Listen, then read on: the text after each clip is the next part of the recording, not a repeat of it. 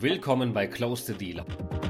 Heute haben wir eine besonders spannende Folge, denn wir beschäftigen uns mit dem Markt, der aktuell vielleicht mehr disrupted wird wie viele andere, und zwar mit der Automobilindustrie. Und ich habe dafür einen echten Experten an Bord, Martin Schwarzer von PwC, und wir diskutieren aktuelle Trends und Herausforderungen im Markt und gucken auch mal gemeinsam in die Zukunft. Viel Spaß beim Reinhören. Herzlich willkommen zur 17. Episode von Close the Deal.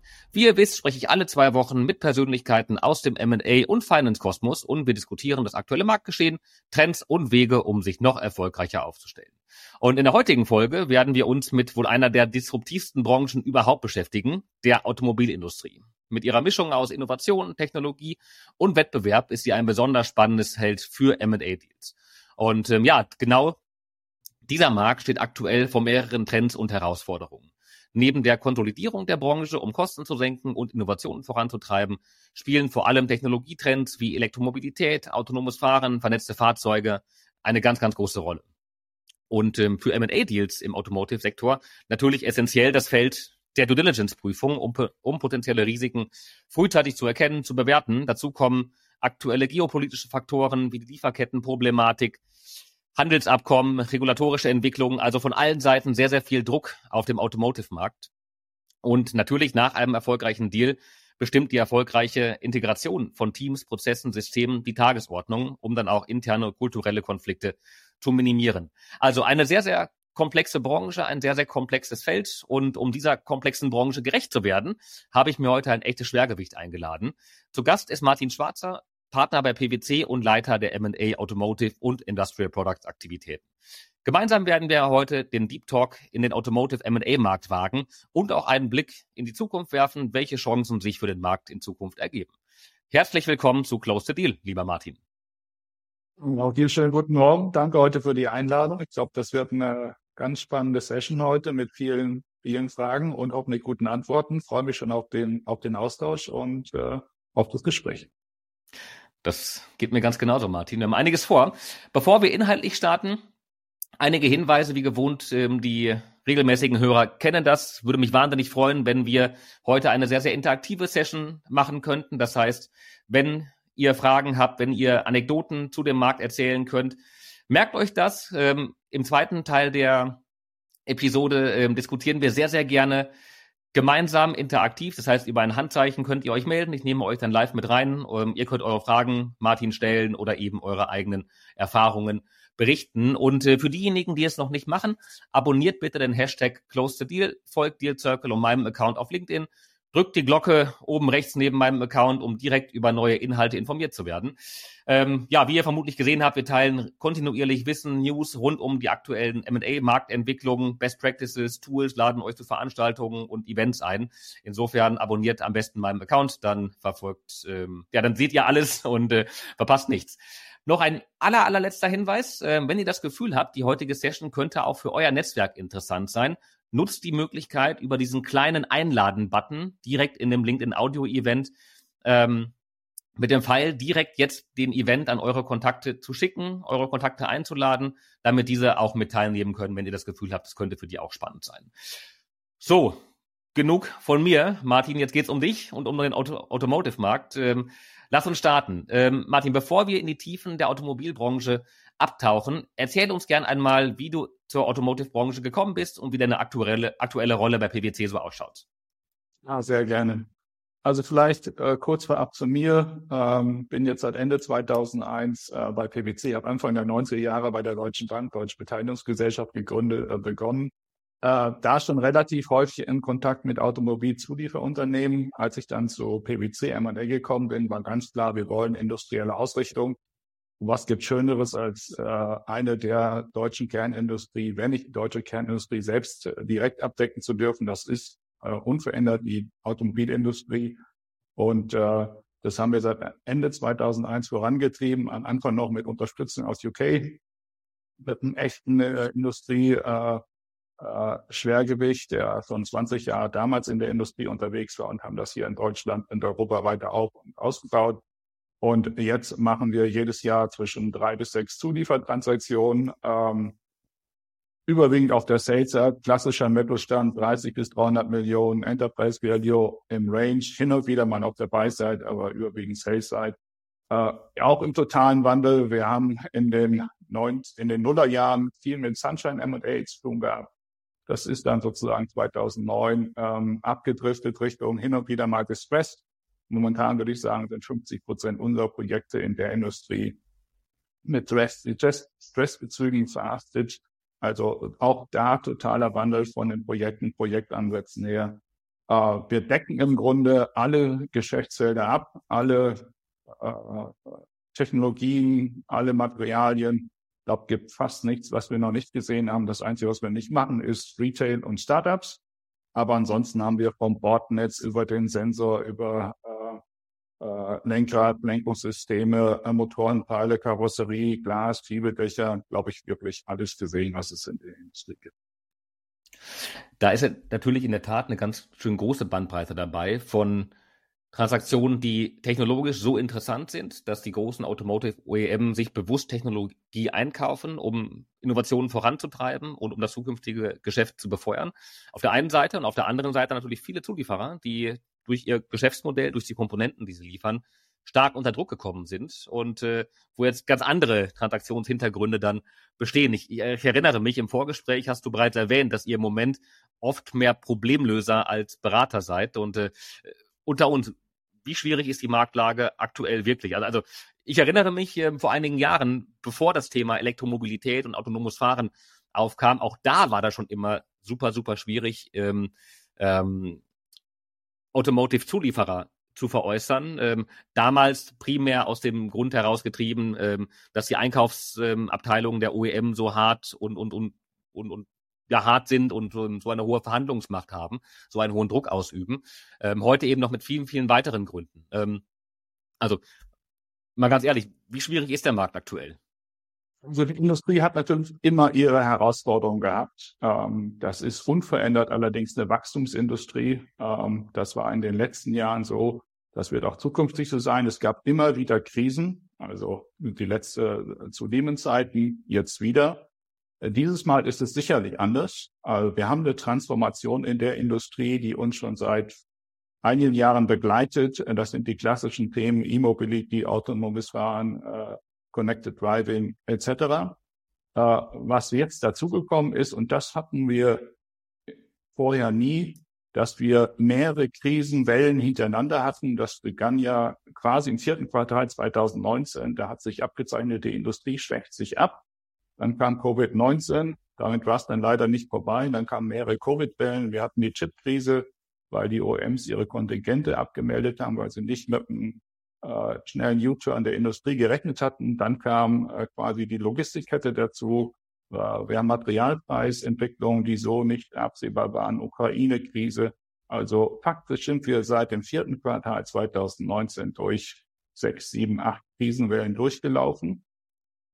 Und dann äh, muss man allerdings differenzieren. Es gibt immer noch zwei äh, Teilnehmergruppen, die trotz Krise in der Regel gut verdient haben. Das sind die OEMs, äh, die trotz äh, geringerer Umsätze mit besseren Margen aus der, aus der Zeit rausgekommen sind und die Händler, weil äh, die Nachfrage über dem Angebot lag, mussten keine Discounts mehr äh, gegeben werden. Die, die gelitten haben, sind die Zulieferer, klassische Sandwich-Position, ähm, die quasi äh, vielfach deutlich Marge abgegeben äh, haben und quasi unverändert bleiben und unverändert in weiten Teilen jetzt auch gestützt werden müssen durch die OEMs. Das hatten mhm. wir in der Form, in der Dichte an Krisen äh, vorher nie. Mhm.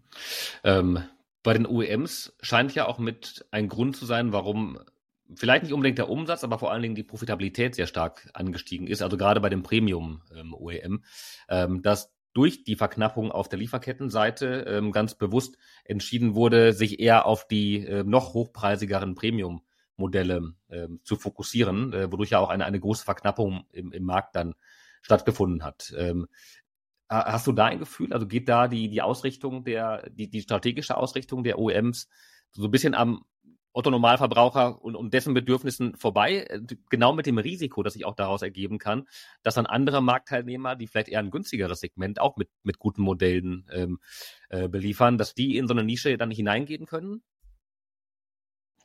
Ich Im Grunde nicht. Das ist immer auch vorher schon der klassische Weg von neuen Technologie gewesen, dass sie über die Premium-Modelle quasi in den Markt kommen. Ähm, das war auch schon, ich sag mal, bei Sicherheitseinrichtungen so, sprich beim Airbag, das war beim Navigationssystem so. Das ist jetzt auch bei den neuen Technologien, die sind am Anfang deutlich teurer. Äh, erst wenn sie in die Volumen kommen, äh, fällt der Preis. Äh, das ist im Grunde auch der Weg, der sich dann für die Zulieferer, die ja in weiten Teilen für die Entwicklung verantwortlich sind und natürlich dann auch für die OEMs rechnet.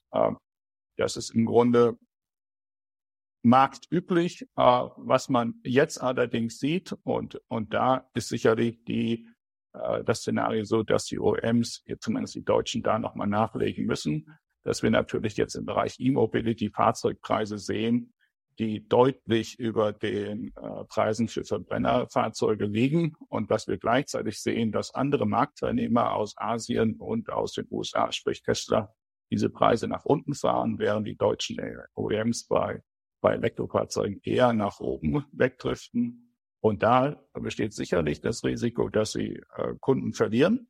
Äh, und was man auch im Blick haben sollte, die deutschen OEMs haben sich in der Vergangenheit differenziert über Marke, über Motor, Antrieb, Fahrwerk und Design. Äh, bei E-Mobility würde ich sagen, ist das Thema Fahrwerk, steht hinten dran, weil du keine 240 mehr fahren kannst in der Regel. Äh, Motorleistung heißt heute Reichweite. Da sind andere weiter.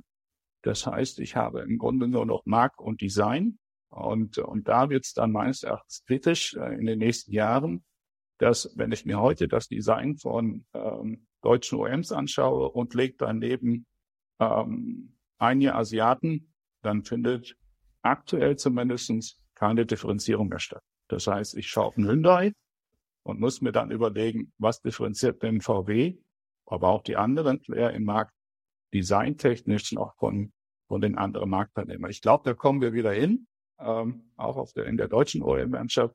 Aber aktuell versuchen alle natürlich ihre CP-Werte zu optimieren. Und das geht zulasten Designkomponenten.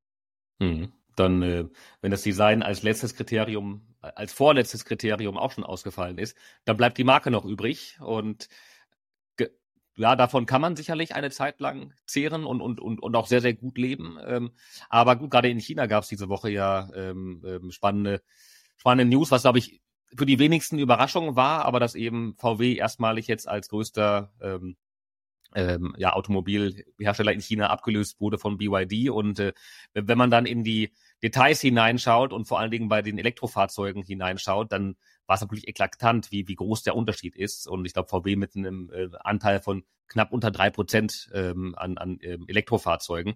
Das heißt, ähm, wird da aktuell massiv überholt äh, von BYD genau in dem Feld, das eben der stark wachsende Feld ist. Und ähm, ist dann eben nur eine Frage, bis dann solche Marken auch in Europa ähm, nicht mehr als asiatische, in Anführungszeichen Low-Cost-Marken wahrgenommen werden, ähm, sondern ähm, auch hier eine echte Alternative sind.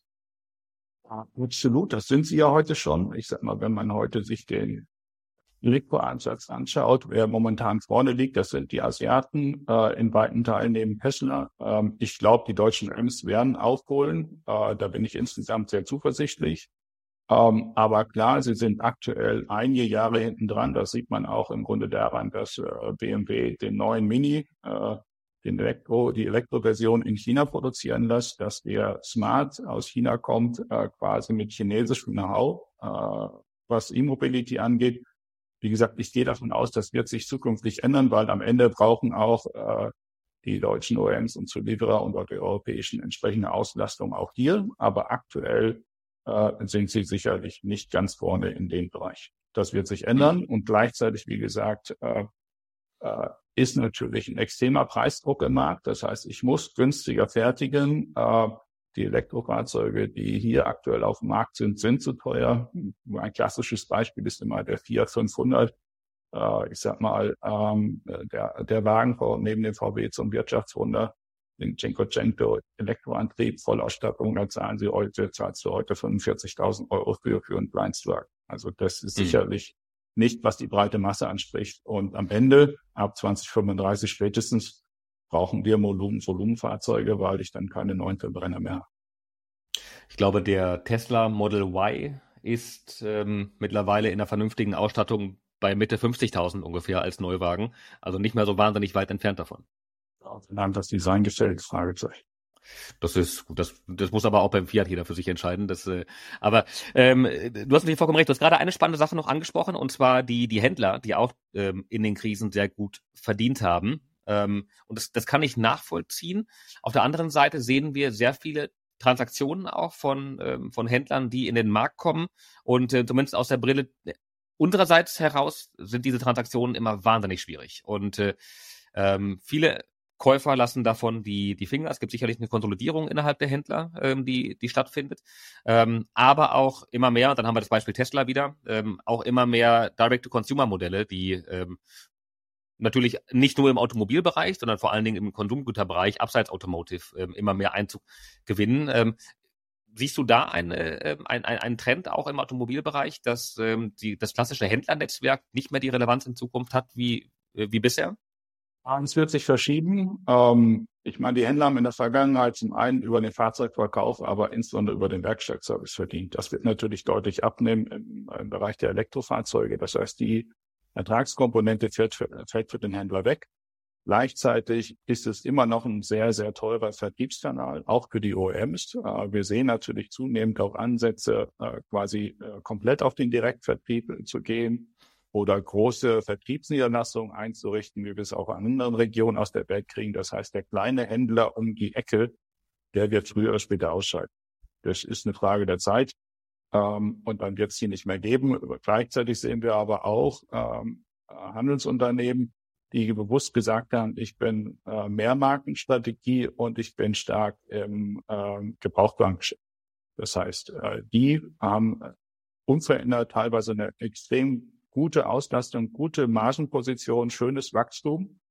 Aber die, die in den letzten zehn Jahren auf die Kunden, auf die OEMs gewartet haben, die wird zukünftig nicht mehr geben. Und wir werden sicherlich auch, äh, ich sag mal, größere Verkaufsniederlassungen, Vertriebsniederlassungen außerhalb der, der Städte sehen. Das heißt, da fahre ich halt 20, 30 Kilometer. Das wird häufiger der Fall sein. Und wir werden auch sozusagen mehr Direktkäufe über Internet sehen. Fahrzeug wird quasi online konfiguriert, äh, kommt vorbei, auch sozusagen wird quasi bis in die Garage geliefert und übergeben. Das wird sich mhm. ändern und das wird die Händler in weiten Teilen aus dem Markt nehmen. Habt ihr Verkaufsmandate bei, auf der Händlerseite? Äh, äh, selten. Wir werden selten dafür angefragt, wir machen es aber auch in der Regel nicht. Weil im Grunde okay. äh, die Wertung äh, in der Regel in Regionen ist, äh, die äh, relativ niedrig bezogen aufs Umsatzvolumen ist. Erster Punkt. Zweiter Punkt, es ist schon eine große Herausforderung, ein Handelsunternehmen erfolgreich zu platzieren. Drittens, es ist natürlich ein Bereich, wo die UMs relativ direkt dann äh, sozusagen reingehen und sagen, okay, den Händler ziehe ich jetzt in mein Vertriebsnetz ähm, und der kommt gar nicht mehr frei auf den Markt, weil da haben sie dann natürlich die Durchgriffsmöglichkeiten, die sie im Zulieferbereich in der Regel nicht haben. Also wir machen es ganz selten. Ich glaube, alle zehn Jahre schauen wir uns mal ein Handelsthema an. Ja, ja. Ja, ist natürlich ein Marktsegment, in dem viel passiert, weil es viele Automobilhändler gibt, auch viele kleine Betriebe und ähm, ähm, viele M&A-Berater, die da mandatiert sind. Ähm, ich habe wenige Beispiele gesehen, wo der Berater wirklich glücklich mit dem Mandat war, ähm, aus den Gründen, die du gerade ähm, geschildert hast heraus. Ja, nee, das, das, das kann ich gut nachvollziehen.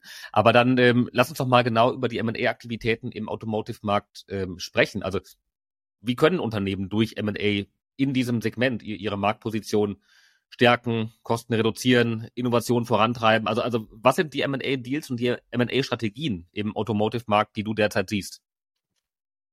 Also wenn man es wenn ganz einfach betrachtet, haben wir zwei, zwei grundsätzliche Strategien. Das eine ist so eine Defense-Strategie und das andere ist aus meiner Sicht eine, eine offensive Vorwärtsstrategie. Defense heißt im Grunde, wenn man zurückschaut die letzten Jahre, die kritische Größe, um in dem Markt erfolgreich zu sein, vor zehn Jahren in einem Nischenprodukt mindestens 100 Millionen Euro Umsatz, mindestens eher 200 Millionen, international aufgestellt eher 500. Mittlerweile liegt die kritische Größe für Nischenprodukte, Nischengeschäftsfeld bei mindestens 200 Millionen. Und wenn ich in die, in die Volumen einsteige, dann brauche ich eine Milliarde Umsatz. Sonst kann ich bei den Entwicklungen, die wir aktuell im Markt sehen, nicht Schritt halten. Das heißt, ich kriege nicht meine Skaleneffekte hin, ich kriege nicht meine Kostensenkungen drin. Ich kann meine Innovation äh, nicht mehr verdienen, weil einfach mein Umsatzlevel, mein Ertragsniveau insgesamt nicht ausreicht. Die äh, Player Richtung äh, Defense-Strategie kaufen in dem gleichen Geschäftsfeld zu, äh, in dem sie heute sind. Das heißt, Basistechnologie ist identisch. Ich gehe in der Regel Richtung Low-Cost, äh, um Kostensenkungen zu realisieren, oder ich gehe Richtung Wachstum, um Kundenregionen zu aktivieren. Das ist die, die eine Grundstrategie, die wir sehen. Ähm, die andere ist äh, aus meiner Sicht viel, viel spannender. Das ist die Offensivstrategie. Das heißt, ich versuche Verbundeffekte zu realisieren mit Zugang zu neuen Technologien und weiteres Wachstum zu erschließen über M&A. Und da gibt's so zwei, wo ich sage, echte, echte Frontrunner, wo ich sage, super gemacht, auch super umgesetzt. Das eine ist ZF. Ich sag mal, in der Vergangenheit ganz einfach Heavy Metal. Und dann zwei wirklich große Game Changer Transaktionen für ZF. DRW und WAPCO. Und das andere ist Borg Warner. Wenn man sich Borg Warner anschaut, ähm, 2005 haben sie Peru übernommen. Ähm, Otto Normalverbraucher sagt Zündkerzen. Und das andere, das Kerngeschäft etwa Turbolader. Alles Verbrenner. Und wenn man sich heute Jahre später Borg Warner anschaut, die sind immer noch im Turbolader aktiv, aber die sind heute im Bereich Hybrid und Elektro-Komplettanbieter. Das heißt, die haben über eine sehr offensive M&A-Strategie die Grundstrategie des Unternehmens komplett neu ausgerichtet. Turbolader ist immer ein Segment, das wächst leicht, weil ähm, äh, das Verkleinern der Motoren äh, bei gleicher oder noch mehr Leistung, da brauchst du Turbolader. Ähm, das heißt, das Markt, äh, der, der Markt für Turbolader wächst unverändert leicht. Das wird sich natürlich jetzt irgendwann mal in die andere Richtung drehen. Aber gleichzeitig hat es Borg Warner geschafft über die Akquisition von Delphi und mehr als eine Handvoll weitere Transaktionen die Ausrichtung des Konzerns viel stärker Richtung Hybrid und Elektro zu drehen. Ähm, hier in Deutschland war es die Akasol, die sie in 2021 äh, übernommen haben.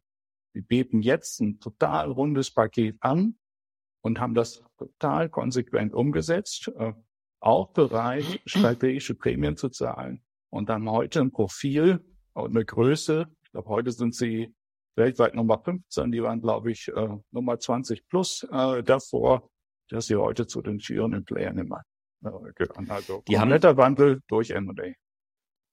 Die haben natürlich in ihrer Größe, und ich glaube, Borg Warner steht heute bei gut 15 Milliarden ähm, ähm, Dollar Umsatz.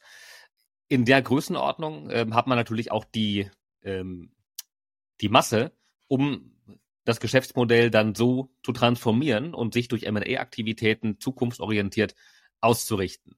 Ähm, trotzdem, zweifelsohne, sehr, sehr gut, sehr, sehr intelligent ähm, und strategisch durchdacht ähm, umgesetzt.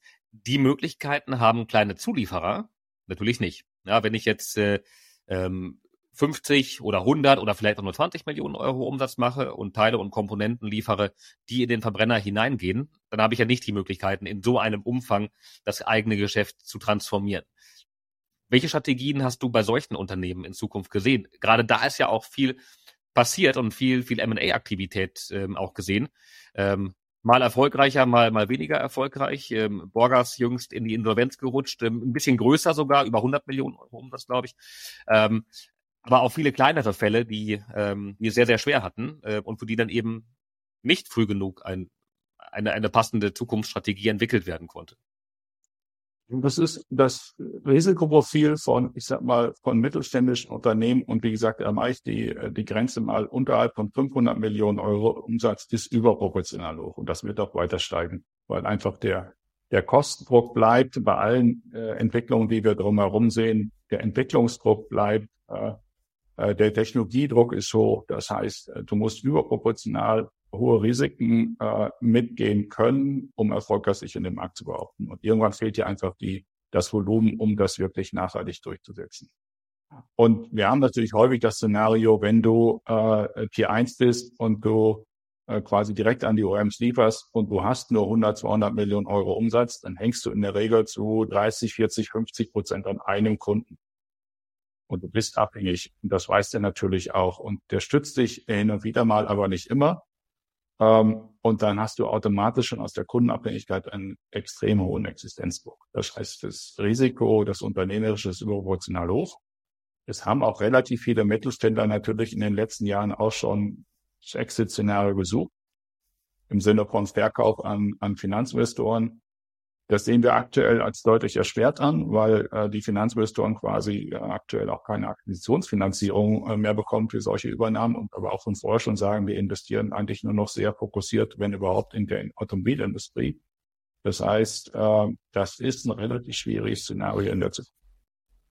Und mhm. einige haben das relativ früh erkannt und sind früher ausgestiegen, aber wir führen auch mit einigen unserer Mandanten Exit-Strategien. Das heißt, äh, äh, Entscheidung ist grundsätzlich gefallen. Die Automobilindustrie ist nicht die Zukunft für diesen Mittelständler. Ähm, und jetzt ist die Entscheidung, wie ziehe ich mich daraus zurück? Und das kann im Grunde vom äh, Schließungsszenario äh, bis zum äh, Verkauf äh, mit noch äh, Unternehmenswert bis äh, ich äh, verkaufe mit negativem Kaufpreis im Grunde alles, sind alle Szenarien momentan auf dem Tisch.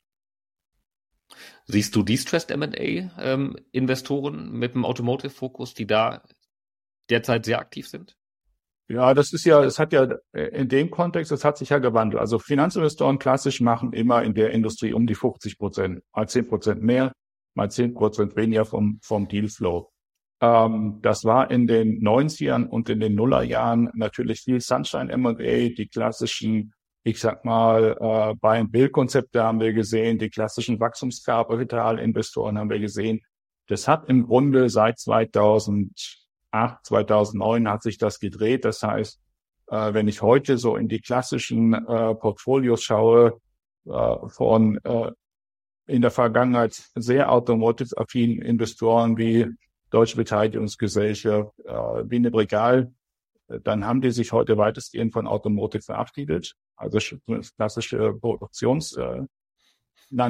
Äh, Gleichzeitig sehen wir komplett neue Investorengruppen, Distressed, die äh, systematisch in den letzten zehn Jahren sich in Automotive eingekauft haben. Also ich nenne da mal eine Equita, eine Mutavis, ähm, auch eine, eine Fidelium, eine Dubak, die einfach immer wieder im Distress und auch distressnahen Umfeld im Zulieferbereich äh, hinzugekauft haben. Und teilweise auch mittlerweile Umsatzgrößen in der Industrie, äh, bezogen auf Gesamtportfolio von, von bis zu einer Milliarde zusammengekauft haben.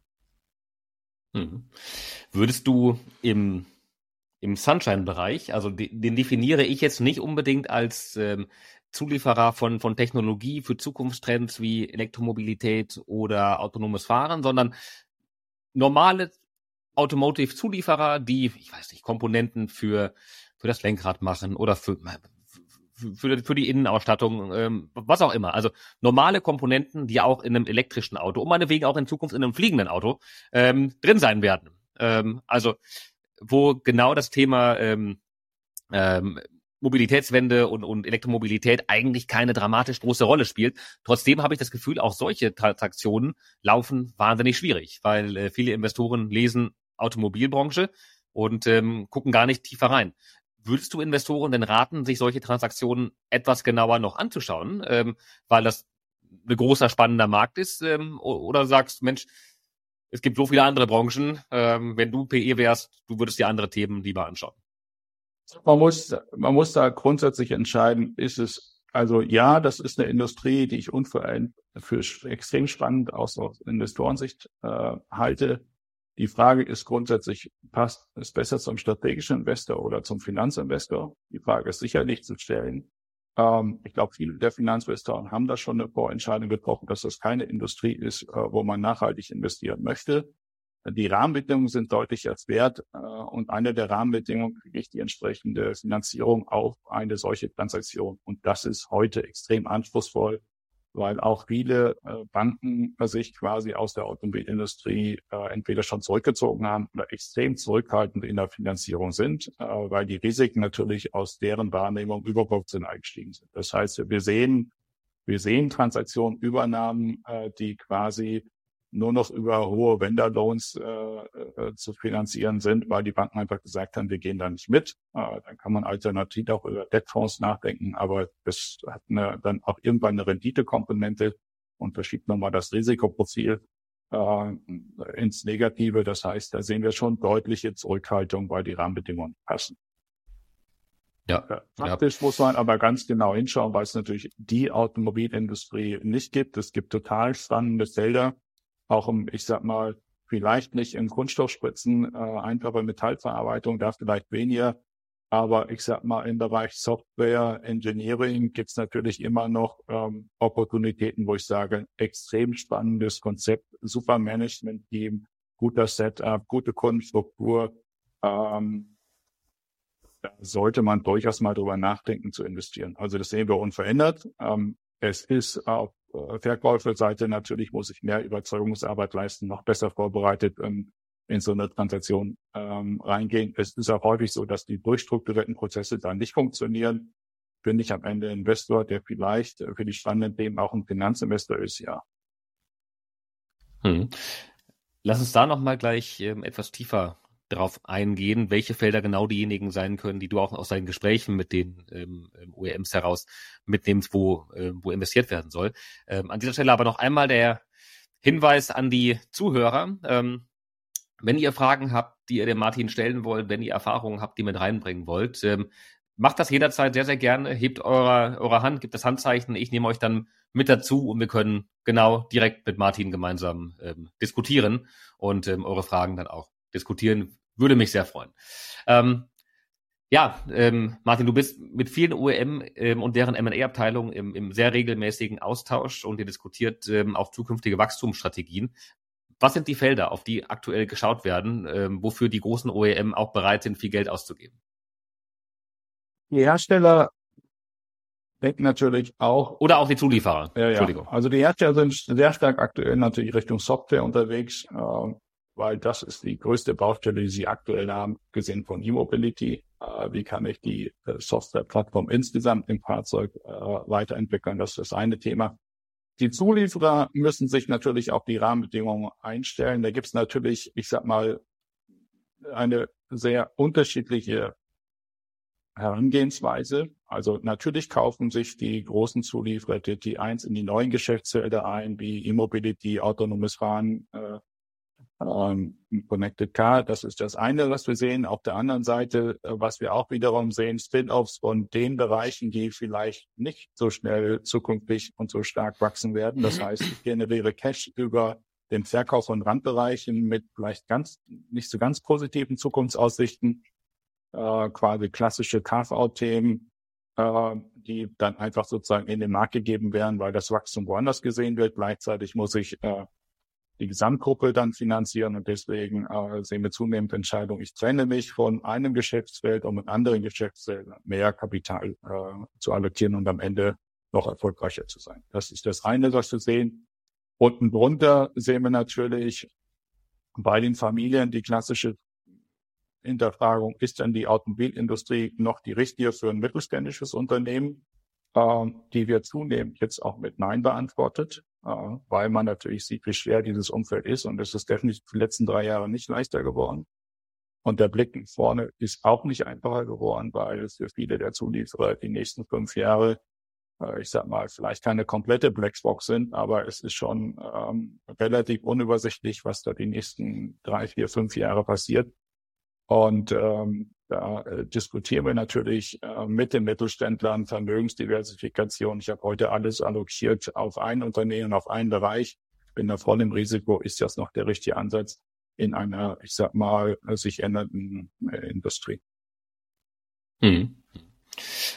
Wie siehst du generell die Zukunft der, der Branche? Also in Asien gibt es wahnsinnig viele neue Hersteller, die, die aufkommen und die in den Markt hineinströmen, auch teilweise mit, mit tollen ähm, Fahrzeugen und viele Innovationen ähm, in Europa. Ähm, auch in Nordamerika scheint das Feld deutlich gesetzter zu sein.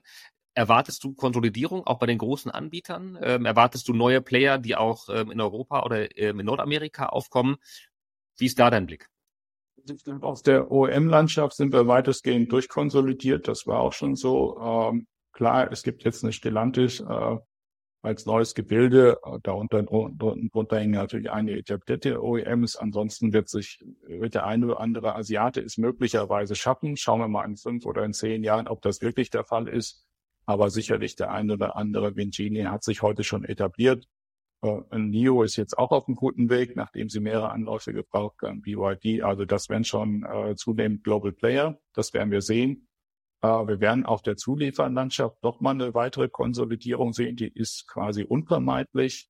Ähm, wenn man einzelne Regionen schaut, dann muss man äh, sicherlich attestieren, dass der europäische Markt für die Zulieferindustrie der schwierigste schlechthin ist. Das heißt, äh, was wir sehen, dass ich in Nordamerika mit dem gleichen Produkt der gleichen Lösung, aber auch in Asien in der Regel mehr verdienen kann als in Europa, weil einfach der Druck hier, der Technologiedruck, der Wettbewerbsdruck äh, in Europa noch mal höher ist als in den beiden anderen genannten Regionen. Und das ist die Frage, ähm, wie weit ist dann der Standort Deutschland noch wettbewerbsfähig? Weil das heißt in aller Konsequenz, wenn ich hier erfolgreich sein will als deutscher Zulieferer, europäischer Zulieferer, muss ich noch viel stärker Richtung Kostenoptimierung gehen. Das heißt, äh, Best-Cost-Country-Strategien fahren. Und das heißt aktuell natürlich schon, im Grunde schon ein paar Jahre nicht mehr Tschechien und auch nicht mehr Polen, sondern das heißt halt äh, aktuell eher äh, Serbien, Nordmazedonien, äh, Rumänien, äh, wo ich Kostenstrukturen habe, die auch international wettbewerbsfähig sind. Das wird die Industrie nochmal durchrütteln und äh, das sehen wir im Grunde teilweise schon erfolgreich umgesetzt, aber viele haben dann noch eine wirkliche Strecke zu gehen, weil die Kostengrößen, äh, die sie hier in, in äh, High-Cost-Countries haben, einfach unverändert so hoch sind, um international mitzuspielen. Hm, hm. Ich würde gerne auf einen Punkt nochmal zurückkommen, den wir gerade kurz angesprochen haben, und ähm, zwar das Thema Übernahmen durch sei es Distressed oder auch Sunshine-Investoren ähm, ähm, und auf die Exit-Szenarien, die sich daraus ergeben. Und ähm, hast du ein Gefühl, wie relevant der, ähm, der Exit-Kanal über ein IPO im Moment in diesem Markt ist? Gibt es dafür ein, überhaupt ein Marktsentiment, ähm, dass man Zulieferer auch größere Konstrukte an die Börse bringen kann? Das ist sicherlich im IPO-Umfeld nicht einfacher geworden. Was wir viel gesehen haben die letzten Jahre, das ist aber jetzt auch ausgelaufen, sahen natürlich viele von den Gesandten von, von Specs, äh, sozusagen Börsengänge, insbesondere in den USA von, ich sag mal, Technologiewerten. Äh, das war schon äh, wie zu besten Zeiten der New Economy. Das heißt, äh, im, im Lederbereich, sprich autonomes Fahren, äh, sind einige der Player ähm, an die Börse gegangen zu astronomischen Bewertungen. Also wir sprachen da über Umsatzmultiplikatoren, auch Umsätze 2026, 27, 28, äh, LTA-Multiplikatoren in der Größenordnung von 30 auf das Ergebnis äh, in vier oder fünf Jahren, also komplett überbewertet. Die haben zwischenzeitlich wow. alle irgendwo 90, 95 Prozent ihrer Werte natürlich äh, verloren, weil die Entwicklung so nicht eingetreten ja. ist. Wenn, wenn man alle Businesspläne nebeneinander gelegt hätte, hätte man im Grunde gesehen, dass die Umsatzerwartung deutlich über der Marktentwicklung, äh, die prognostiziert in der Summe lag. Also es war klar, das wird so nicht kommen. Ähm, die Welle ist jetzt wieder vorbei, weil viele natürlich dann Geld verloren haben. IPOs äh, klassischer Natur ja, 500 Millionen Euro Umsatz, äh, Mindestgröße würde ich heute mindestens erwarten und es muss ein echter, echter Technologie-Engineering-Ansatz dahinter stehen. Dann kann das noch gelingen.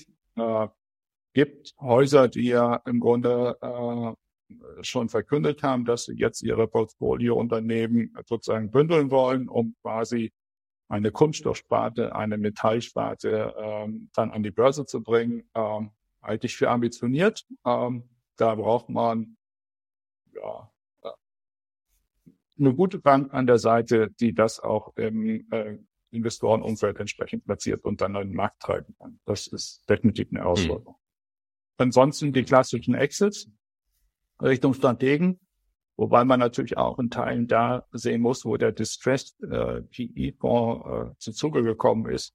Sind ja in der Regel dann die Strategen schon angesprochen worden. Das heißt, die haben dann abgewunken. Äh, das heißt, da muss eine deutliche Weiterentwicklung stattgefunden haben, äh, damit der Stratege wieder von äh, interessiert werden kann für diesen Case. Das halte ich auch für eine Herausforderung. Da muss man sicherlich sehr, sehr viel investieren. Ich glaube, der ein oder andere kriegt das hin, weil sie schon sehen, die Distressed-Investoren, dass sie was tun müssen. Die werden auch entsprechend unterstützt natürlich von den OEMs, weil die OEMs natürlich am Ende auch lieber eine strategische Lösung hätten als den Finanzinvestor. Das heißt, was die aktuell machen und das sehr konsequent ist, äh, Low-Cost-Country-Strategien. Das war natürlich die letzten paar Jahre auch nicht einfacher, weil so eine Low-Cost-Country-Strategie lässt sich natürlich in einem boomenden Markt äh, leichter umsetzen, als wenn ich äh, quasi alle drei Monate Preisanpassungen eigentlich behandeln muss, weil mir meine Energie- und Materialpreise davonlaufen oder weil die Logistikkette gerade abgerissen ist. Also das Umfeld für dieses Festinvestoren war definitiv auch kein leichtes. Bis jetzt haben sie es, äh, ich glaube, überwiegend ganz gut auf die Reihe bekommen, aber auch nur äh, überwiegend mit Unterstützung der großen Kunden. Vielleicht können wir noch mal über eine letzte Facette sprechen, und zwar im Rahmen der Transaktionen bei den Due Diligence Prüfungen. Ähm, gibt es da Besonderheiten im Automotive-Segment, ähm, auf die du immer besonders achtest? Also sei es ich weiß nicht, sei es im Bereich Technologie natürlich auf der einen Seite, aber auch im Bereich Umweltauflagen, Arbeitsrecht, Patentrechtsverletzungen. Ähm, Gibt es da Besonderheiten ähm, bei Automotive Deals, auf die man achtet, die man bei anderen Industrien vielleicht weniger im Fokus hat? Also im Grunde, ich muss natürlich mein Standardprogramm durchfahren. Erfolgsfaktor Nummer eins, auch in der Zulieferindustrie, ist Management habe ich das richtige Management an Bord, um diese Transaktion zum Erfolg zu machen, entweder beim Target, wenn ich aus dem Einzelinvestoren äh, Sicht dran bin, oder wenn es der strategische Investor ist und der eigenes Management bringt, habe ich das richtige Management für diese Transaktion. Stellt dieses Management aktuell die richtigen Fragen, nicht die richtigen Antworten, sondern die Fragestellung ist, stellt sich das Management die richtigen Fragen. Das gilt aber über die Automobilindustrie natürlich in jeder Industrie, vielleicht verschärft äh, im Bereich Automobil. Ansonsten Zwei zentrale Fragestellungen. Erstens, äh, nach der Umsatzlinie G&V wird nur noch abgezogen im Wesentlichen. Das heißt, wie stabil und sicher ist die Umsatzlinie in den nächsten drei bis fünf Jahren? Und das ist ähm, sowohl bei neuen Technologien, die Richtung E-Mobility gehen, teilweise wenn eine große Herausforderung. Aber es ist noch eine größere Herausforderung im Bereich Verbrennungsmotor, weil ich gar nicht genau weiß, wie die Absatzzahlen sich entwickeln. Das heißt, auch wenn ich die großen OEMs frage, hey, was erwartet ihr denn für Stückzahlen 20, 26, 27 bei dem Modell in der Ausstattung? Dann werden die teilweise auch die Schultern zucken und sagen, das können wir dir gar nicht äh, wirklich sagen, weil äh, die, die Entwicklung so schnell und kurzfristig kommt, sodass der, äh, die Prognosemöglichkeit sehr eingeschränkt ist. Das ist für mich das eine zentrale Thema. Das andere zentrale Thema, bin ich auf der richtigen Technologie? Das heißt, bei den äh, Produkten sozusagen, die jetzt noch im Markt sind und eher äh, Bezug haben zum Combustion Engine, bin ich äh, sozusagen noch mit einer Technologie unterwegs, die möglichst lange noch läuft, weil sie auch sozusagen für Hybrid noch geeignet ist. Äh, oder bin ich einer von denen, die aufgrund der Größe dann teilweise, aber auch vielleicht, weil es die älteste Technologie ist, eher abgemeldet wird. Das heißt, geht meine Kurve schneller nach unten. Und bei den neuen Technologien, die jetzt in den Markt kommen, ähm, bin ich auf dem richtigen Pfad unterwegs. Ist das eine Technologie, die vielleicht schon in drei Jahren wieder abgelöst wird durch die nächste Innovation? Wir sehen natürlich im Bereich E-Mobility Entwicklungen, die extrem dynamisch sind, weil alle natürlich schauen, äh, Reichweite, Reichweite, Reichweite. Und damit natürlich äh, am Ende auch Technologien forciert werden, die das ermöglichen. Und das kann dazu führen, dass ich äh, vielleicht in eine ganz aktuelle Technologie äh, investiere, die aber in drei bis fünf Jahren schon gefährdet ist. Und was wir auch sehen ist, dass Produkte, die jetzt für äh, E-Mobility geeignet sind, wo jetzt alle Hersteller Tier 1, Tier 2, die aus dem Bereich der Brennungsmotor kommen, sagen, da gehe ich jetzt hin. Ich investiere jetzt in diese Technologie für, für E-Mobility. Wenn das alle Player im Markt gleichzeitig tun, äh, und das sehen wir aktuell, habe ich für einen immer noch überschaubaren äh, Markt E-Mobility zu viel Kapazität auf der Zulieferseite. Das heißt, äh, da werden teilweise neue Technologien, neue Produkte zu Preisen angeboten und dann auch vertrieben, die nicht auskömmlich sind. Weil alle versuchen sozusagen zu dem einen Kuchen möglichst viel abzubekommen und natürlich Auslastung brauchen und natürlich auch sagen, ich habe die Maschine oder die muss ich investieren, das heißt, ich brauche dieses Volumen. Und äh, das geht teilweise zulasten des Preises. Das heißt, mhm. da muss ich ganz genau hinschauen, habe ich die Strukturen, um, um da mitzugehen, habe ich sozusagen ähm, ausreichend Ressourcen, um diese Entwicklung ähm, äh, hinzubekommen. Und äh, letzter Punkt, einfach Kostenstrukturen. Ich muss auf die Kostenstrukturen schauen, äh, bin ich wettbewerbsfähig jetzt, aber auch in fünf Jahren oder zehn Jahren. Martin, ich, ich glaube, ich habe am Anfang nicht zu viel versprochen, als ich dich als äh, Schwergewicht angekündigt habe. Ähm, nicht physisch, aber inhaltlich, denn das genau war es heute. Ähm, also ich kann mich nur bei dir bedanken für die Diskussion. Wir sind leider schon wieder am Ende angekommen. Ähm, es war fantastisch, ähm, eine wahnsinnige inhaltliche Tiefe. Vielen, vielen Dank für deine Erfahrungen und deine Sichten, die du mit uns geteilt hast. Und ähm, ja, vielen Dank auch an die Zuhörer, ähm, als kurzer Hinweis, diese Episode findet live wie immer auf LinkedIn statt und erscheint aber dazu auch auf allen gängigen Podcast-Plattformen. Das heißt, falls ihr Lust habt, nochmal vorherige Ausgaben euch anzuhören, könnt ihr das bei Spotify, Apple Podcast, allen gängigen Podcast-Playern tun. Folgt uns da auch gerne, hinterlasst eine äh, Bewertung, das hilft uns, damit noch mehr Hörer ähm, ja die Erfahrungen und die Stimmen unserer Gäste dann ähm, hören können. Und ja, in zwei Wochen geht's weiter äh, mit der nächsten Folge von Close the Deal. Ich werde wie immer früh genug über LinkedIn einladen dazu und freue mich, viele von euch dann wiederzusehen. Also ein schönes Wochenende. Martin, vielen, vielen Dank und euch allen bis bald.